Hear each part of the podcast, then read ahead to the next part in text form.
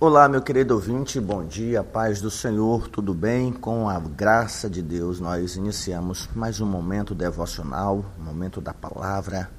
Pastor Jarber, que fala contigo, sou da Assembleia de Deus na cidade de Pedreiras, no estado do Maranhão, diariamente levando ao teu coração uma ministração da palavra de Deus, para que você compreenda o Evangelho de Jesus Cristo, alimente a tua fé com aquilo que é vivo, que é eterno, que é atual, que é verdade absoluta, a palavra de Deus.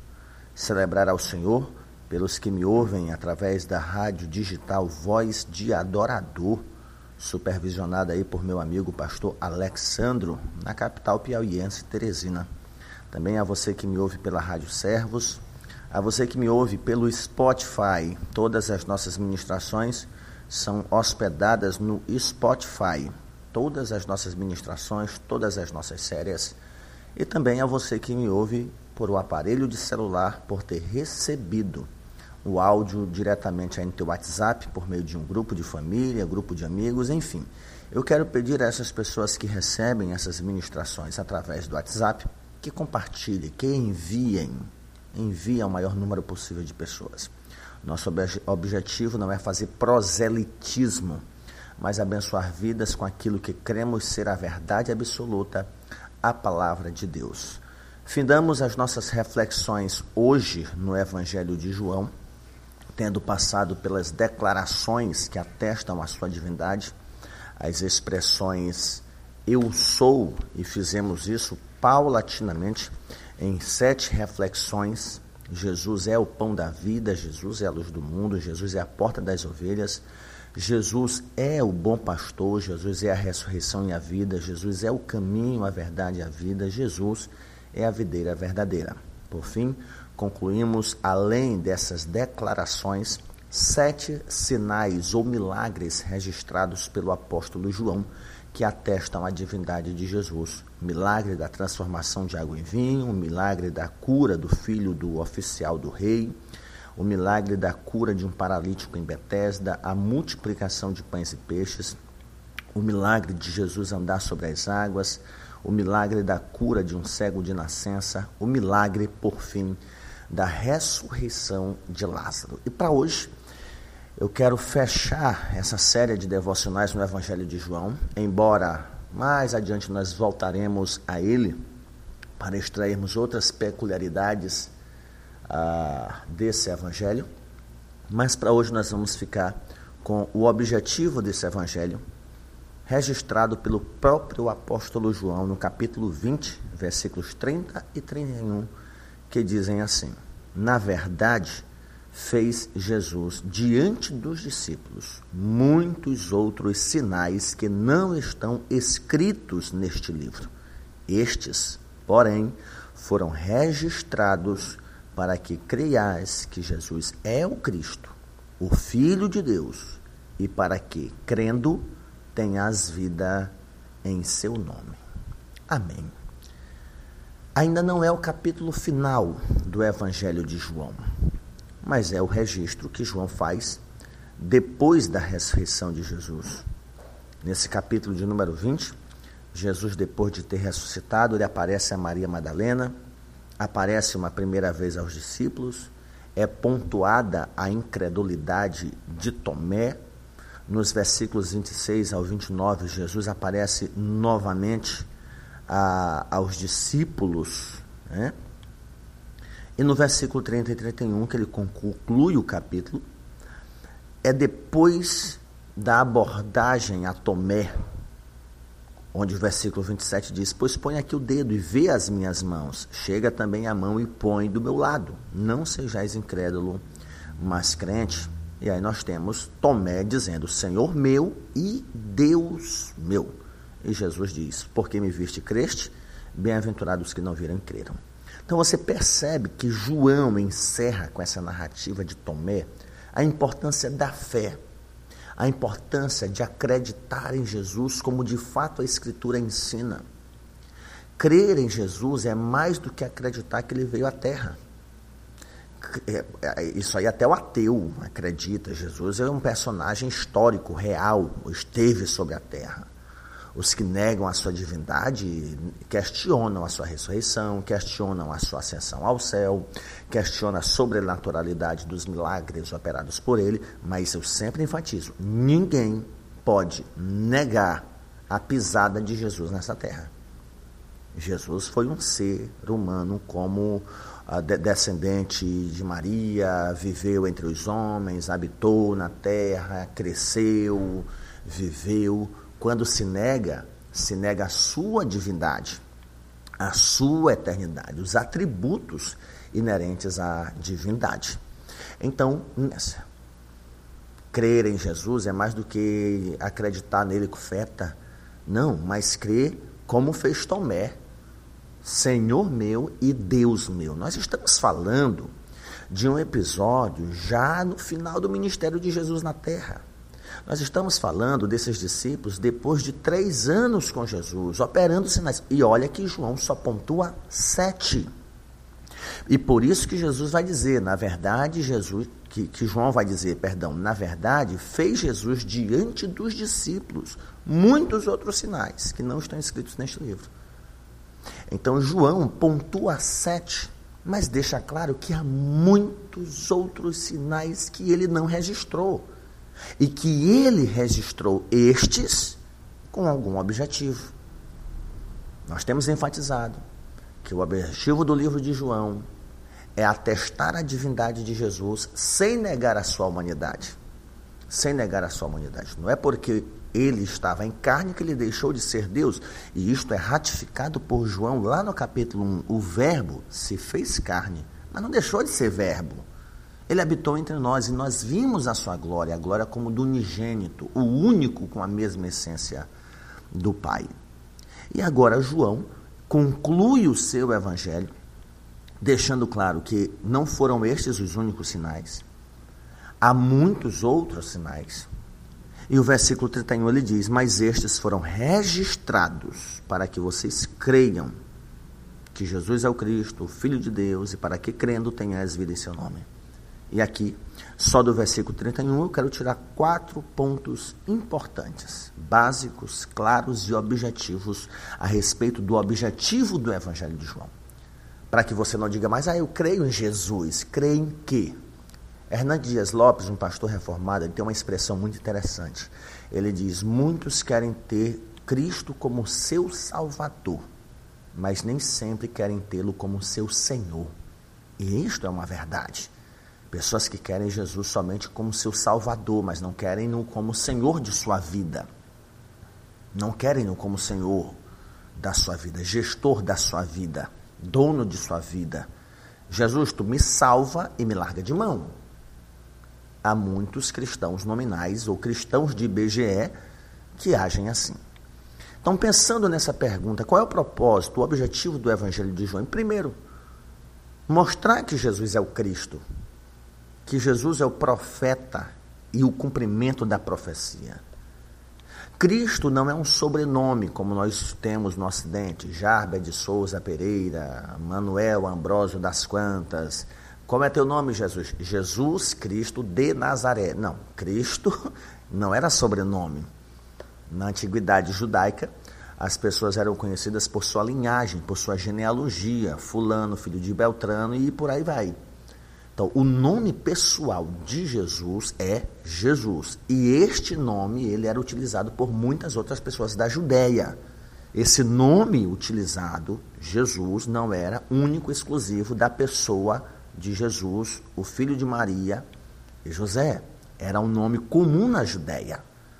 E este nome Jesus passou a ter autoridade sobre todo o nome por causa da pessoa que o herdou, do Verbo que se fez carne e adotou. Logo, a partir da encarnação, esse nome Jesus, na pessoa dele, passou a não ser mais um nome comum, mas um nome de autoridade. Se você colocar o nome do cachorro de Jesus, esse nome não vai ter autoridade. Se você colocar o nome do seu filho Jesus, como alguns colocam, ou emendar Jesus Lene, Jesus Cleito, seja lá o que for, esse nome nessa pessoa não vai ter autoridade. O nome Jesus que tem autoridade é por causa do verbo que se fez carne e adotou esse nome, herdou esse nome, com esse significado. Então, Jesus é o nome pessoal, é a identidade da pessoa. E Cristo é um ofício, é um título divino. Messias, Salvador, escolhido, ungido. Isso remete à antiguidade da fé judaica, ensinada lá no Éden pelo próprio Deus. A semente da mulher, a esperança messiânica. E os judeus viveram ao longo dos anos nessa esperança messiânica. Razão que faz entender em parte o porquê que as mulheres hebreias ficavam felizes à medida em que davam à luz filhos, porque cada uma poderia cultivar a esperança de ser a mãe daquele que viria a ser a semente da mulher, do ungido, do escolhido. E quando João diz para que creiam que Jesus é o Cristo, ele não é só um profeta, ele não é só um homem de Deus, ele não é só um representante, não, ele é o Cristo, é um título divino. Não tem atalho, não tem adendo, não tem apêndice, não tem, não tem rodeios. Ele é o Cristo, ele é o escolhido, ele é o enviado, ele é o cumprimento da profecia, ele é o aguardado, ele é o anunciado pelo próprio Deus. Não basta crer, ah, eu sei que Jesus existe. Você precisa crer que ele é o Cristo, não há outro. Além de crer que ele é o Cristo, mas esse crer que ele é o Cristo deve resultar na extensão dessa fé, por exemplo, eu creio que ele é o Cristo, o Filho de Deus. E entender que sendo Cristo e Filho de Deus, o ser Filho de Deus não o torna menor, subordinado, subalterno, inferior, menor do que o Pai. Essa linguagem pai filho para nós tem a conotação de superioridade de superioridade, mas foi uma forma didática, pedagógica que o próprio Deus escolheu se revelar à humanidade. E é claro que essa expressão pai não se encaixa para qualquer pessoa. Né? A pessoa pode ter aí um pai tirano e entender Deus como pai, vai ter aí as suas dificuldades. Mas o fato de Jesus ser o Filho de Deus não torna menor, inferior, criado como um ensinou Ário, ou arianismo. Ele foi o primeiro a ser criado, ele não é eterno. E João já enfatiza isso lá no versículo 14 do capítulo 1. Ele é o Filho de Deus, unigênito, ou seja, ele tem a mesma essência que o Pai. Então, há implicações no crer, há implicações na fé. Eu crer que ele é o Cristo, mas não crer que ele é o Filho de Deus, não faz sentido. Não, eu creio que ele é o Filho de Deus, mas ele não é igual a Deus, ele não é eterno. Afinal de contas, ele é filho. Se ele é filho, ele passou a existir. Isso é uma fé falha, ou nem fé isto é. Então eu preciso crer que ele é o Cristo e o Filho de Deus, mas não Filho de Deus subalterno. Sub, é, é, é, houve o período da humilhação, a submissão em que ele mesmo se sujeitou. Não é aquela ideia de pirraça. Há quem entenda que Deus pediu e Jesus veio sem querer querendo, batendo os pés. É, eu vou porque é o jeito. Por que, que o senhor não manda outro? Não, voluntariamente. Isaías 53 é uma clara profecia disso que aconteceu. Paulo, escrevendo aos Filipenses, vai deixar claro que ele se humilhou, se esvaziou a si mesmo. Ele não era Deus por usurpação, mas por mérito, por direito, e ele abriu mão do exercício dos atributos divinos para se submeter. Então, o Filho de Deus é unigênito, tem a mesma qualidade, a mesma essência. Então, esse é o objetivo do Evangelho. Ele é o Cristo. Segundo, o Filho de Deus, e não menor, não subalterno, não milhado, não no que diz respeito a demérito. Se ele é filho de Deus, ele é igual a Deus. E os próprios fariseus entendiam assim. Tanto é que quando Jesus se dizia filho de Deus, ou dizia que Deus é o meu pai, os fariseus queriam matá-lo, porque se ele diz que Deus é o pai dele, então ele está se fazendo igual a Deus. Então, os fariseus entendiam muito bem essa expressão, filho de Deus. Certo? Entendiam muito bem. Em terceiro lugar, crer que Jesus é o Cristo, crer que ele é o Filho de Deus, igual a Deus, e exercitar esta fé. O versículo 31 vai dizer: Para que creias que Ele é o Cristo, é o Filho de Deus, e para que crendo. Gente, esse crer resulta em mudança de vida. Esse crer resulta em mudança de atitude. Crer em Jesus e viver como Paulo sugere lá em Romanos 6, como é que nós vamos viver para o pecado se para o pecado nós já morremos? Não faz sentido. Se nós morremos para o pecado, nós não devemos mais viver para ele. Quer dizer que se a graça é maior, eu devo pecar mais para que quanto mais eu peque, mais a graça seja abundante? Não é baldeado assim não. Então essa minha fé, ela deve resultar em mudança de vida. Ah, eu creio em Jesus. Sim, esse crer resulta em mudança de vida. Nós estamos aí vivendo o período de conversão ao catolicismo, ex-protestantes. Mas tente aí imaginar deixou de ser protestante, passou pelos sacramentos, pelo crisma, assiste um trabalho religioso, aí vai lá fumar, beber, talvez até com sacerdote, a questão da moralidade. Ah, foi conversão racional, conversão racional. Bom, nós protestantes cremos na superioridade da Escritura, e a Escritura diz que tem que ser uma conversão gerada pelo Espírito Santo. Ah, não, mas não, tudo bem que o catolicismo tem a igreja acima da escritura. Mas tente imaginar alguém que disse que foi convertido, e isso vale para católicos e protestantes, e não tem mudança de vida. Se não houver mudança de vida, não tem as implicações disso, que é vida eterna.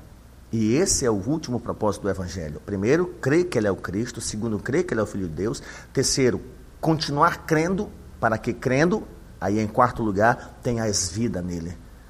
Nós não podemos viver a parte de Jesus, nós não podemos crescer a parte de Jesus, nós não podemos seguir a vida a parte dele. Ele é a árvore, nós somos os ramos. Nós não temos vida a parte de Jesus. Logo, se eu creio que Ele é o Cristo, Filho de Deus, e não vivo nele, de pouco vai adiantar esta fé superficial. Ah, a Bíblia diz que aquele que crê em mim, eu creio nele, eu não preciso nem de igreja. Te entra nessa, te entra. Ah, e se eu crer nele, então tá, tá bom, crer nele como? Como dizem as Escrituras, você tem que crer nele como Senhor. Você tem que crer nele como teu Salvador. Você tem que e essa dívida deve ser paga com a sua vida de gratidão, de devoção, de piedade, de consagração, de santidade.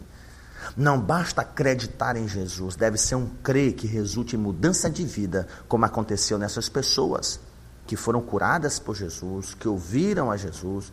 Alguns creram, outros não. Isso envolve, inclusive, os discípulos. Judas cria que Jesus era apenas este Messias político, queria revolucionar Jerusalém, a derrubar o Império Romano. Ele esqueceu de olhar para Jesus como Senhor, inclusive dos romanos, Salvador, inclusive dos romanos. Levi que o diga, Mateus, que era cobrador de impostos, era um judeu funcionário de Roma. Essas pessoas precisavam entender que Jesus veio para salvar todo aquele que nele crê. Portanto, meu querido ouvinte, olhe para o Senhor Jesus Cristo, entregue sua vida a Ele, passa a viver para a glória dele. E ah, a igreja estabelece alguns dogmas, alguns usos de costumes. A nossa obediência a Cristo nos ajuda a vivermos com maturidade, com experiência, com vida que não gere complicações para outras pessoas. Eu costumo dizer que se os cristãos de fato, em sua totalidade, fossem todos nascidos de novo, nós não teríamos muitos dos problemas e complicações que enfrentamos na vida diária da comunidade cristã. Novo nascimento. Isso não é obra tua, não é obra minha, é obra do Espírito Santo. Que o Espírito Santo te faça crer mais do que você acredita, te faça viver essa experiência com Jesus o Cristo, o Filho de Deus, porque somente assim você terá vida nele. Você pode dizer amém? Pai, eu quero te dar graças. Louvar ao Senhor por tua palavra, por esses dias, meses de aprendizado Senhor eterno, é assim como João podermos dar testemunho a respeito destas coisas, para que nós possamos crer. Embora, Senhor, a nossa fé seja tão falha, tão fraca, tão limitada, nos, nos faz crer, Senhor, no que é essencial para a nossa salvação e vivermos uma vida de santidade, uma vida que corresponda ao sacrifício que Jesus fez na cruz do Calvário por nós. É a oração que a Ti eu faço, no nome de Jesus. Amém.